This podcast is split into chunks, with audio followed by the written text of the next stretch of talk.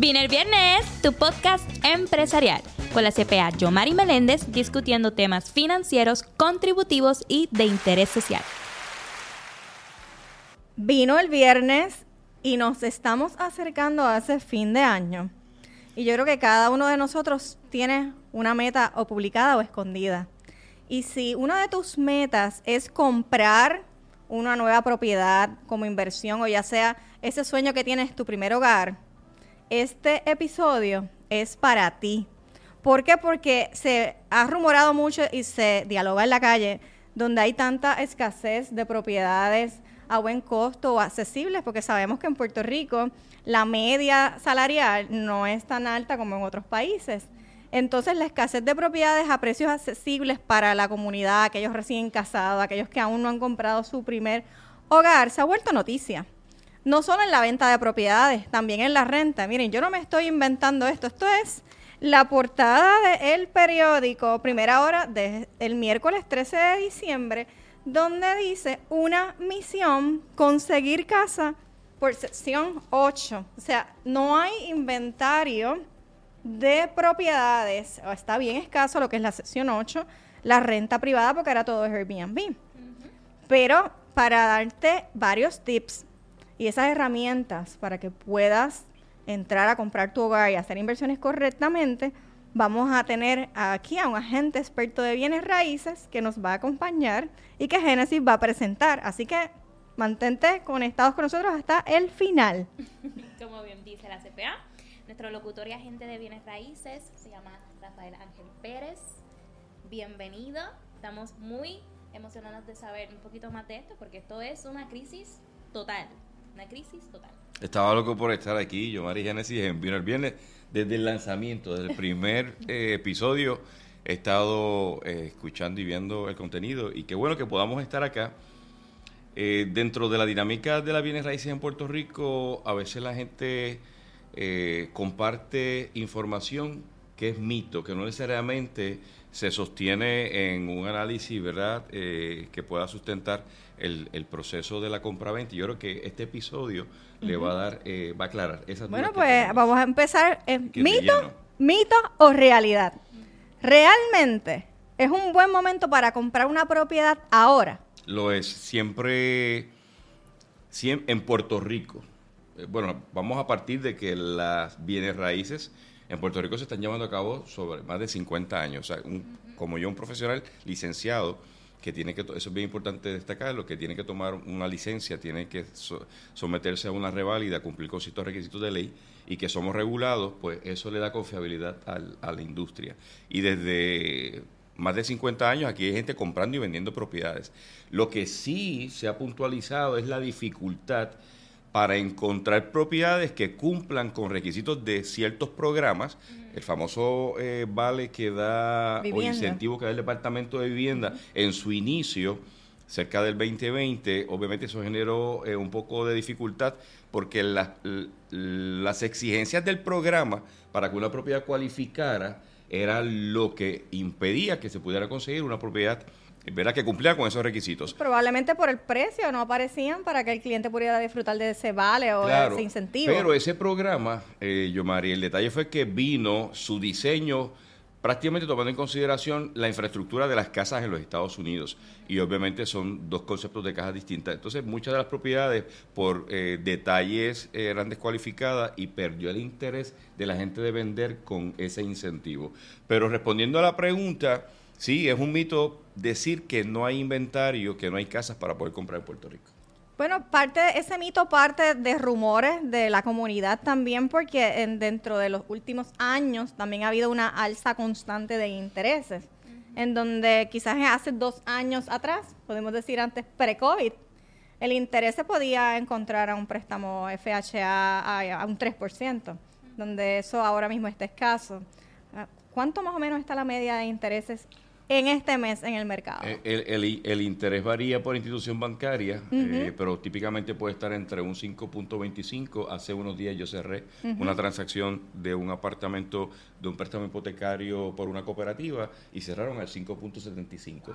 es, inter- es interesante porque el factor COVID-2020 obviamente lanzó una posibilidad de financiar una propiedad a unos intereses ridículamente que no se veían por mucho tiempo. Mira, cuando yo pienso en el momento que mis padres compraron su primera propiedad en el año 1980, yo estaba todavía en escuela eh, elemental. Estaba cursando el grado, el quinto grado. El financiamiento fue el 15.95. Entonces, cuando uno ve tal vez que en este momento eh, los intereses están en un 5, 5.50, 6, 6.50. en convencionales está llegando a un pues, 7 eh, algo. Se ve alto, ¿ves? Pero eh, la institución bancaria compensa eh, e- ese interés tal vez que no tiene control sobre él, lo compensa tal vez con unos gastos eh, de cierre menos, una bonificación eh, donde ¿verdad? El, el comprador al cierre aporta menos. Pero respondiendo concretamente, sí se puede comprar propiedad en Puerto Rico. Claro, hay unos factores que lo vamos a discutir. Claro, yo, comparto contigo la, la idea de que es un buen momento, sí, que los intereses están ¿verdad? sustancialmente más altos que hace unos años atrás, pero también están sustancialmente más bajos que hace una década atrás. O sea que, que como tú dices, están más altos que hace tres años, pero no a los intereses a que compraron quizás otra generación. Y obviamente también las condiciones de las propiedades y el mercado no es la misma. Y si se van a rentar, también las rentas están altas. O sea que yo comparto la idea y más también que tengo clientes en lo que es la industria hipotecaria, que sigue siendo un buen momento para invertir en bienes raíces y para comprar tu primera propiedad. Exacto. ¿Y cómo un agente puede ayudar en ese proceso? Pues mira, la función de un corredor de bienes raíces eh, juega un papel vital porque en el caso, bueno, vamos a ponernos en, el- en la posición de asistir al que va a comprar. Esa, esa persona, obviamente, cuando contacta a un profesional como, como este servidor, pues hay varias preguntas que se le hace. O sea, eh, influye mucho el tipo de propiedad. No es lo mismo comprar un apartamento. eh, incluso aún dentro de la adquisición de un apartamento hay varios factores. Si es penthouse, si es Mirrorside, eh, si es eh, garden, si está de esquina. eh, esos factores determinan, ¿verdad?, a, a la hora de identificar la propiedad. Pero el agente juega el papel de facilitarle al que compra ese proceso. Prácticamente la responsabilidad es ayudarlo a que, de acuerdo a su expectativa de lo que quiere eh, conseguir, pues eh, se le dan todas las opciones para que pueda hacer una buena inversión. El Y al, que profesional- ven- y al que vende también le, facilita la transacción. en el, en el caso del que vende, le libera de todo ese proceso de tener que estar atendiendo a tanto público interesado. El, el fascinante mundo de las bienes raíces ha, ha variado muchísimo. Yo recuerdo cuando yo estudiaba mis años universitarios, que me licencié en aquel, aquel entonces, pero no ejercí. Recuerdo que íbamos y, y mostrábamos una propiedad a las 50 personas que le pudiera interesar la propiedad y al final descubríamos que la persona que fue a ver la casa no estaba precualificada ni tenía idea de que podía comprar esa casa. El proceso de las bienes raíces se ha sofisticado tanto que ahora hoy en día, pues antes de tú hacer un showing o demostrar una propiedad, eh, ejemplo, yo Mari es la dueña de la propiedad, pero la vive, Genesis es la interesada, pues yo antes de llevar a Genesis a que vea la propiedad de Yomari, le voy a hacer un pequeño screening, voy a verificar que te hayas cualificado, que estés consciente que esa casa que tú aspiras a tener realmente la vas a poder pagar cuando hagas un trámite hipotecario. Así que esa función de la gente de bienes raíces le facilita procesos a ambas partes, tanto El al que compra como al que vende. El tiempo es oro porque Así también es. mucha gente quiere ver la propiedad Hay y, bastante demanda, sí. y entonces pierde tiempo el realtor, el vendedor, Claro. Porque no, a lo mejor no están en el mercado o en la propiedad idónea. Que todo el mundo necesita una propiedad, pero quizás no están buscando la propiedad idónea de acuerdo a las circunstancias. En ese proceso la tecnología ha ayudado muchísimo. Yo he cerrado muchos negocios que la persona no necesariamente ha visto la propiedad físicamente, con videos previos, eh, con acceso donde yo he ido y he hecho un FaceTime interview, el- muestro propiedad por fotografía y ya cuando hemos pasado ese proceso inicial que la persona dice, oye, me gusta realmente la descripción, la- el diseño, la ubicación, pues vamos entonces a formalizar el proceso, pues ya se adelantó bastante. Así que la tecnología es un aliado del profesional en bienes raíces para ese propósito. Entonces, los programas que, ¿verdad? que pueden dificultar e- ese proceso, como bien habías dicho, es frustrante para los agentes cuando van a tramitar este proceso con, con las personas que quieren comprar casa. Fíjate, lo más complicado para nosotros, eh, Yomari y Génesis, es eso, que el... Y, y los compradores potenciales se incomodan. Tú hablaste de un factor tiempo. O sea, yo quisiera mostrarle la casa a toda la gente que se le ocurre querer verla. Pero el detalle es que gran parte de nuestros servicios se compensan cuando se cierre una transacción.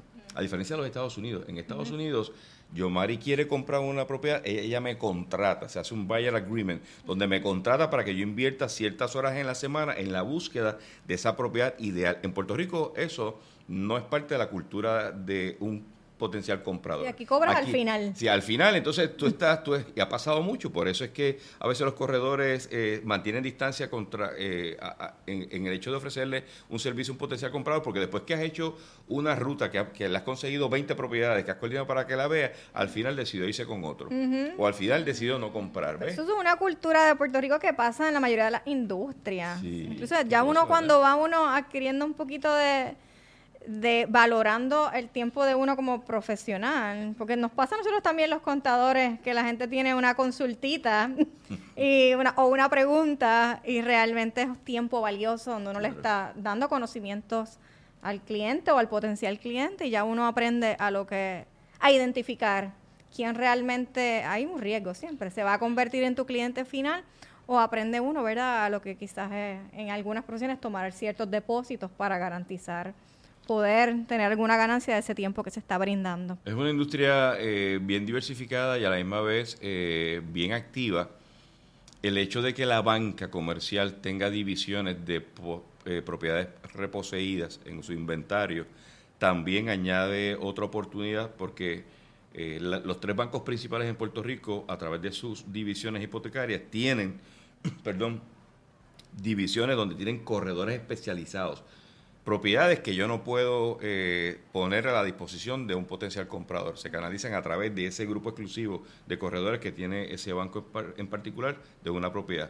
Pero en, en- en- a grosso modo, el corredor tiene acceso a la mayoría de todas las propiedades que se venden en Puerto Rico, el, corredor, el, el que es corredor, eh, a través de diferentes plataformas y mecanismos, intercambio de información con otros colegas, y entonces tratamos de identificar, obviamente, eh, en el caso del que vende, identificarle al comprador potencial, ¿verdad? Más afín con la intención del que vende, porque también, interesante, el vendedor quiere vender su casa, pero le quiere añadir el valor de los 30 años que vivió ahí. exacto Eso es un factor que no necesariamente eh, impacta la realidad del mercado. El valor del mercado es una cosa y el valor eh, sentimental que le añade el que vende, pues también influye. Entonces, cuando ejemplo, uno le pregunta al cliente cuánto vale tu casa. Pues ese es mi precio. Y tasa 250 mil, pero el precio de ellos es 325 mil dólares.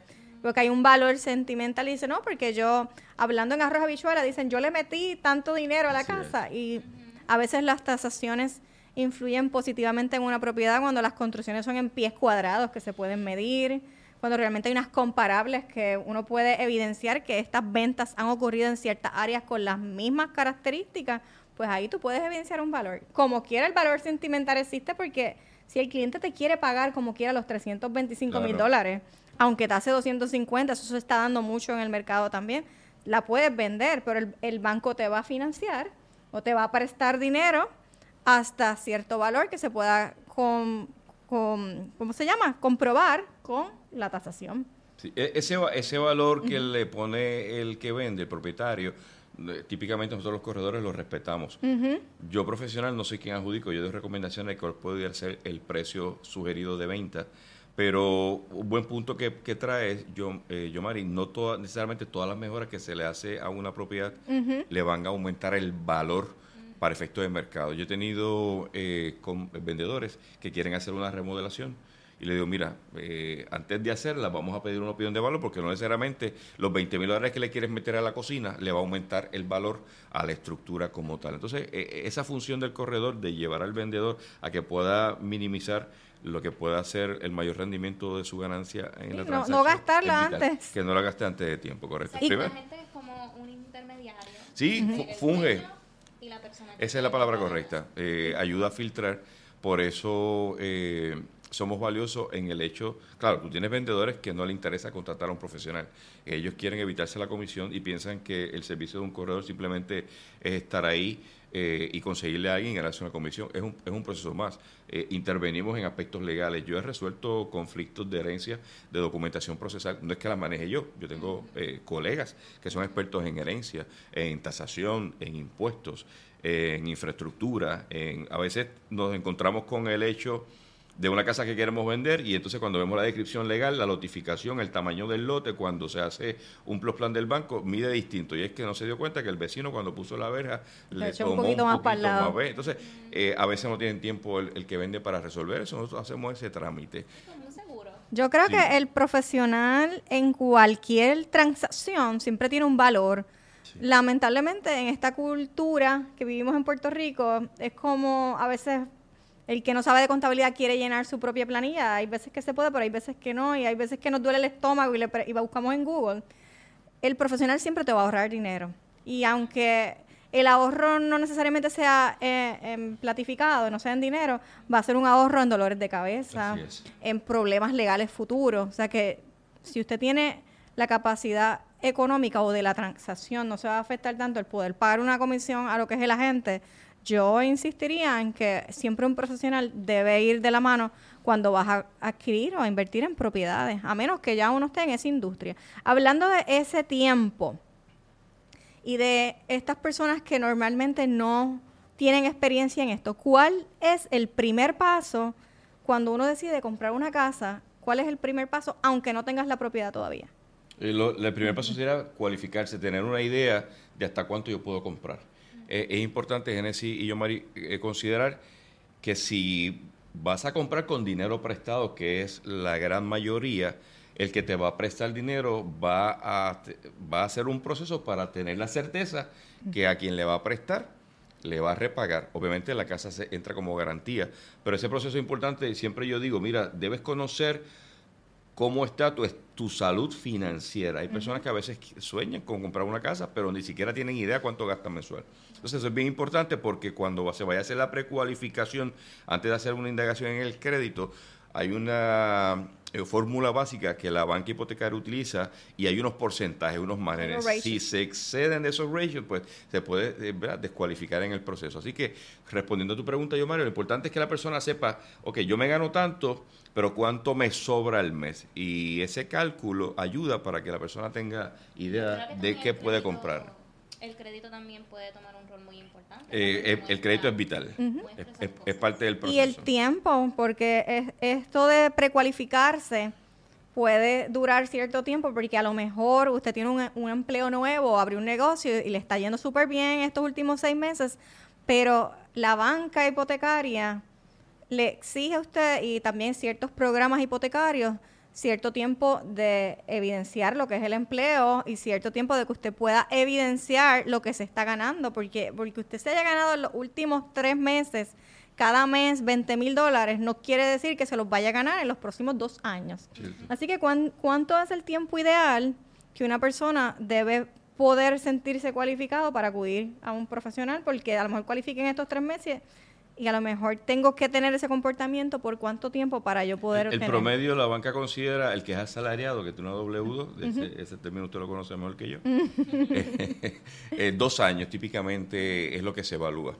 Eh, esos dos años de salario también se analiza eh, la metodología como la persona administra. Se le pide estados bancarios que puedan sustentar lo que gana, el neto, versus cómo maneja su cantidad de gastos. En el caso de los que trabajan por cuenta propia, eh, mínimo toman en consideración tres años para, eh, y en algunos casos le piden estados financieros no auditados, pero para ver esa, esa salud fiscal y el banco tener la certeza de que esa aspiración de adquirir una propiedad que puede variar, porque la aspiración a adquirir una propiedad puede ser para residencia principal, que eso tiene unos factores distintos en la banca. Si es una propiedad para inversión, para generar ingresos, tiene otro, o, otras, eh, otros requisitos. Pero en fin, demostrarle, como decía yo, Mari, al banco, mira, yo estoy aquí, quiero comprar casa, este es mi apoyo financiero. Wow, para eso de verdad que se va a necesitar entonces un agente, porque yo estoy escuchando todas estas cosas, yo voy a coger un agente porque es un de cabeza. y, es más fácil, y es más fácil de lo que la gente pueda pensar, pero el detalle es que la gente, como decía yo, Mari, se autoproclaman analistas, ellos se autoproclaman eh, abogados, contadores, hasta real estate Y lo que queremos es que e, ese deber se lo deleguen a la persona responsable y hacer el trámite más fácil, más llevadero. Todo cuesta, aunque tú vayas a pagar una comisión, tú, te va a costar tu paz mental. Yo sé que a mí. Me va a costar el paz mental, el tiempo, ver si lo estoy haciendo bien, porque nada me garantiza si lo estoy haciendo bien. Y de las cosas que acabas de mencionar, son, eso es un proceso bastante burocrático que de verdad que hay que asistir un, un profesional para eso.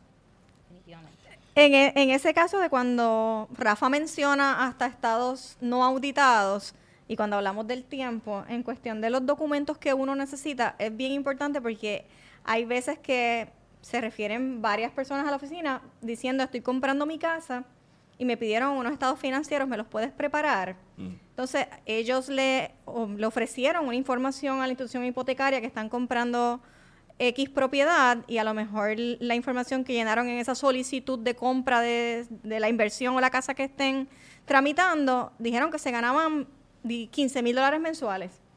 Pero cuando obtenemos los documentos para poder hacerle esos estados financieros, en los depósitos de todas sus cuentas bancarias no aparecen los 15 mil dólares mensuales.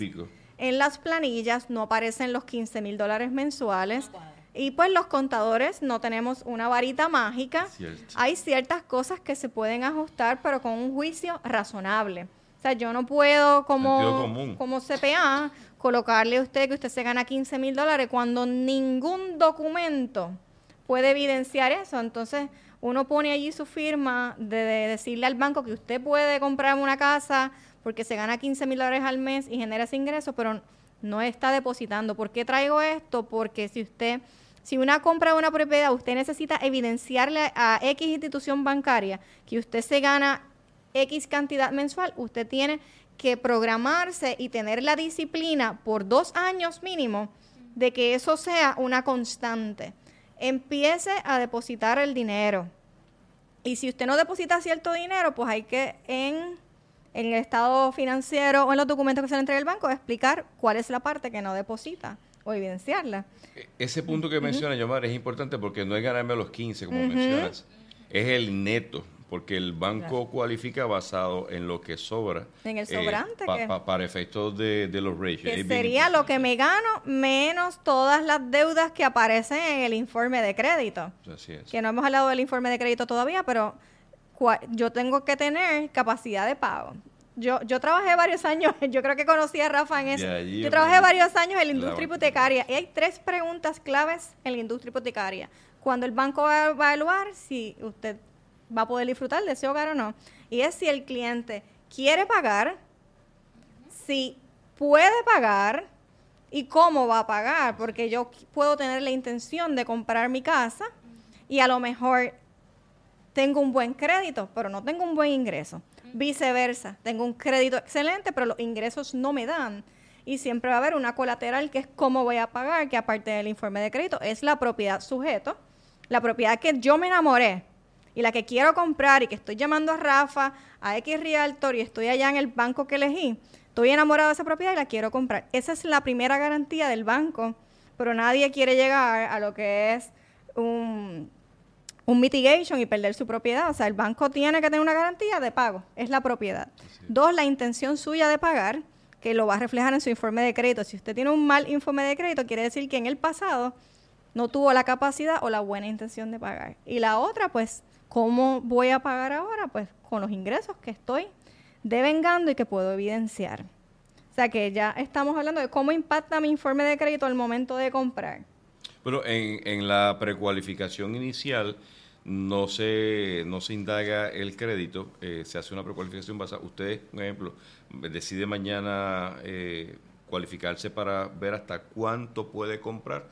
Esa, ese phone call que usted hace al banco, le van a preguntar su total de ingresos versus gastos y hay una precualificación eh, básica. Ya cuando la persona le interesa la propiedad, pasa entonces a la etapa de una preaprobación, una vez origina la transacción con el corredor y logramos opcionar la propiedad con un contrato de compra-venta opcionado, ahí entonces sí eh, se hace una indagación preliminar eh, al crédito. el- esa indagación al crédito, importante mencionarlo, muy distinta a la indagación que se hace cuando vas a comprar un auto o cualquier eh, en ser eléctrico o, algo- o algún O sea, que no es el mismo informe. eh, el impacto de la indagación no es la misma, porque en el caso de la indagación para asuntos hipotecarios, esa indagación tiene una vigencia de casi 90 días. Eh, o sea, eh, haces la primera indagación, pero mañana fuiste al banco eh, segundo, el banco X, el banco YZ, no, no, no te disminuye el, el, el FICO score.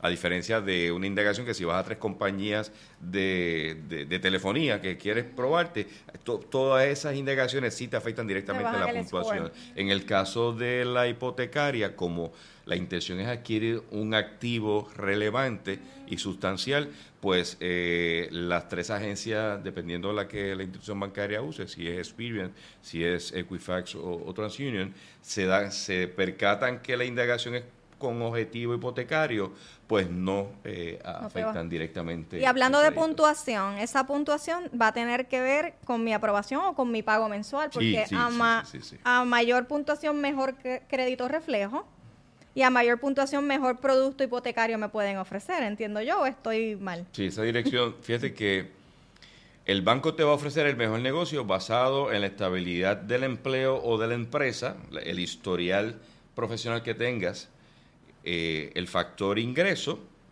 y el factor crédito. A mayor puntuación el crédito, definitivamente te conviertes en un potencial eh, Cliente. cliente del banco que vas a disfrutar de unos beneficios. O sea, la persona que tiene un 650 de crédito, no va a conseguir tal vez un interés de financiamiento del que tiene 850, casi 900. O sea que es bien importante que usted sea disciplinado desde joven y mantenga un buen informe de crédito porque no quiere decir que no le vayan a aprobar la casa o el carro, lo que quiere decir es que cuando usted se lo aprueben, si no se ha cuidado el crédito como la niña de tus ojos, sabes que el interés que te van a ofrecer o el producto no va a ser el mejor o con el mejor pago mensual por esas circunstancias que han no ocurrido. presten tarjetas a nadie, ni a pana, ni a mamá, ni a papá. Nada, porque si, si esas cosas se dañan, no solamente te afecta para comprar una propiedad, te puede, te puede afectar para cualquier cosa que vayas a, a financiar. Y en, ese- y en esa dirección, Genesis, importante que aunque alguien haya tenido dificultad con su crédito, no es impedimento para comprar. Eh, pues probable que no consigas tal vez el mejor negocio que quisieras, pero siempre la gestión de adquirir una propiedad para efecto de crédito va, eh, va a, a representar eh, un proceso de restauración de, de ese crédito que tal vez se lastimó en un momento determinado. Hay, hay varias categorías dentro de lo que es la, ¿verdad? la composición de cómo te ven las agencias de crédito, tanto Equifax, Experian o, o TransUnion. Eh, te ven desde malo, eh, muy bajo, hasta excelente. Hay cinco categorías que, que van dependiendo desde 580, que es lo, lo más mínimo, hasta 900, que viene siendo el crédito que todo el mundo quisiera tener. O sea que todas las precualificaciones ¿verdad? dependen de ciertos factores que son bien importantes, pero no necesariamente porque hayas cumplido en una, significa que te puede garantizar. Por eso es que, como dice la CPA, Sí, es un todo. Una combinación por lo menos de tres. Estabilidad de empleo, eh, estabilidad de ingreso y estabilidad de crédito. Y los agentes Y- la propiedad. De, de consultas, como por ejemplo, yo quiero saber cuáles son las cositas que debo de cualificar antes de yo entrar en este proceso de la riguroso. Tip- Típicamente le damos esta instrucción, esta dirección, pero en mi caso particular yo me cuido de no recomendar una banca en particular. Sí hago el énfasis de que en la industria hipotecaria están las divisiones hipotecarias de los tres bancos más famosos de Puerto Rico, que solamente quedan tres. Eh, hay uno americano, pero las cooperativas son una opción y también la banca especializada, eh, lo- lo- lo- los mortgage bankers, que no son banca comercial. Esta banca, como está todos los días produciendo negocio de hipoteca, puede ofrecer mejor servicio eh, y mejores productos para las personas. A veces la banca comercial que tiene una división hipotecaria, pues su negocio principal no es, no, no es la industria hipotecaria. Entonces, obviamente, si usted es cliente ya de una banca comercial conocida, pues eso trabaja a su favor. Sí, y no todos los bancos, aunque sean comerciales o bancos hipotecarios nada más, ofrecen los mismos productos, no tienen la misma cartera de productos, así que si usted a lo mejor no cualificó en X banco porque ellos tenían X productos nada más, a lo mejor puede moverse a otro que pueda ofrecerle un producto que a lo mejor no cualifica por planilla, pero sí por estados financieros y quizás un mortgage banking, que no sea un banco comercial, le puede ayudar. O sea, no se rinda y busque la alternativa para que esa casa pueda ser suya. Y hablando de... Y preguntar, lo más importante es preguntar, no, usted no se cualifique, deje que lo cualifique la gente que sabe de ese detalle. profesional y todo es posible si puedes creer. Eso es. En cuestión de que estamos hablando de, los bancos hipotecarios, también hay una, una modalidad bien fuerte en Puerto Rico y más allá de, de, lo que son las leyes de incentivos, ley 22, ley 60 y hasta los mismos puertorriqueños, en donde el método de inversión más utilizado en los últimos momentos ha sido el real estate. ¿Cuál es tu opinión en base a la, al real estate como método de inversión? Siempre así, siempre es un mecanismo extraordinario.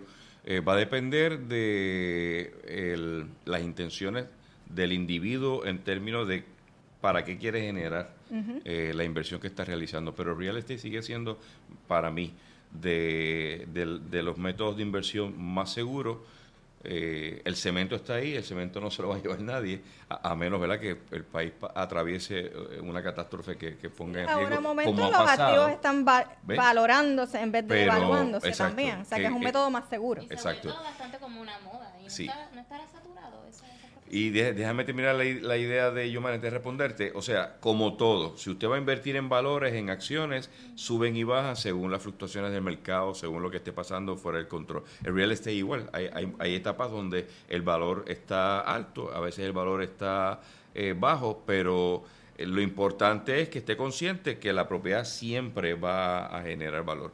Sobre si está saturado, eh, va a depender del tipo de propiedad retornando al principio sobre eh, si es un mito o es una realidad el que no hay inventario de propiedad en Puerto Rico, la realidad es que hay opciones. Va a depender de dónde quieres comprar, cerca de qué quieres comprar y en cuánto quieres comprar. A mí me llama la atención, yo, yo voy a cumplir eh, prácticamente cuatro años a tiempo completo en la industria real estate, después de 30 años de comunicador social, sigo haciendo comunicación social, pero a, principio de mis primeros dos años yo le metía mano a todo. Yo rentaba, yo el lote en donde, en Juanadía, voy para allá. Llega el momento que te especializas en, te, segmentas y te especializas en ciertas áreas. Justamente en este momento me estoy especializando en la zona metro hasta, hasta Caguas. Y me especializo en la venta. O sea, mi branding va enfocado en el que quiere vender. Que ofrezco servicios eh, múltiples en otras áreas, si no lo puedo proveer, por los contactos con las personas. Pero impresionante, o sea, en Puerto Rico hace poco se puso a la venta una propiedad en el área de Dorado eh, que está, que está casi rondando los 50 millones de dólares. O tú puedes decir, en Puerto Rico una propiedad de 50 millones de dólares. Hay varias eh, en, Dorado. En, el área de la zona metro, aquí cerquita de la Universidad de, la, de la Interamericana, la organización que está al frente para no darle promoción. Tú encuentras ahí propiedades de 3, 4, 5, 6 millones de dólares cerca del aeropuerto. Eh, o sea, hay un mercado, va a depender de lo que estamos buscando. Importante que las regulaciones para financiar de un apartamento o condominio no es lo mismo que de una residencia. Eh, influye el factor si tiene control de acceso, si no tiene. O sea, hay muchos factores, pero redondeando posibilidades, la banca sigue prestando dinero y si usted tiene esos tres requisitos previos, usted va a tener una oportunidad de comprar en Puerto Rico. Y en lo que es cuestión de inversión también hay muchas inversiones también que se hacen o en efectivo, sin utilizar financiamiento. Así es. Em, o con algún otro método que no tienen un banco intermediario. En ese caso, ¿verdad? La persona, yo entiendo que la persona que tiene ese tipo de poder adquisitivo ya tiene que tener de, de aliado lo que es un CPA y un abogado para que le haga un estudio de, título de esa propiedad que está comprando, lo que vigile la zonificación, lo que haga un análisis contributivo antes de hacer ese tipo de inversión, porque no vaya a ser que en vez de traerle algo positivo a su negocio, a su cartera de inversión, pues le vaya a traer algo negativo, siempre cuidándose. Eh, ya, ¿verdad? Yo añade, creo que este añade a, a, esos profesionales un inspector hay profesionales que los puedes contratar para que haga una inspección ocular de que en efecto esa propiedad tiene la salud estructural. Y no tenga un vicio oculto. y entonces usted invierta en algo que se esté cayendo. Específicamente en el caso cuando vas a comprar en efectivo sin intervención bancaria, porque cuando utilizas un banco ese es, uno de los beneficios que el banco eh, contrata profesionales para que certifiquen que esa propiedad que van a poner de garantía cumple con todos los requisitos del préstamo que está eh, ¿verdad? utilizándose. Yo creo que este tema ha estado bueno y es de mucho provecho para la gente que tiene esas metas. Ya saben que toma tiempo.